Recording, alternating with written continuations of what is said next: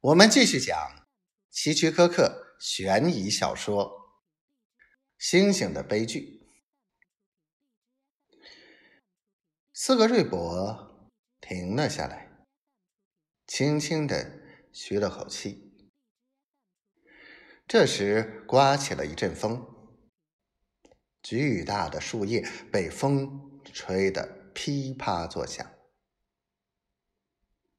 这阵风过去之后，丛林里又恢复了沉寂。继续讲啊！我催促着，因为听得过瘾，所以我急于想知道故事的结局。告诉我后来怎么样了？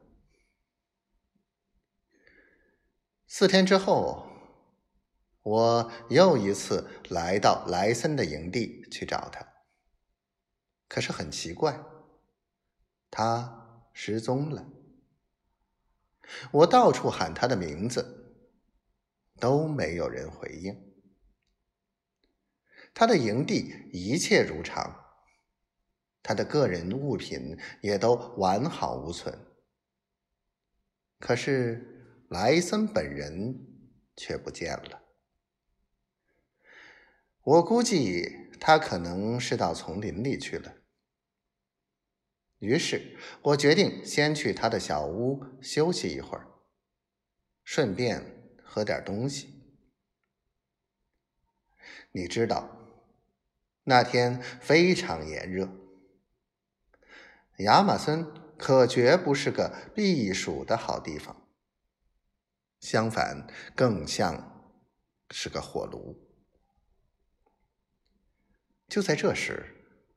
我突然感觉到周围出现了死一样的沉寂，正如刚才赤练蛇逃走时的那一刻。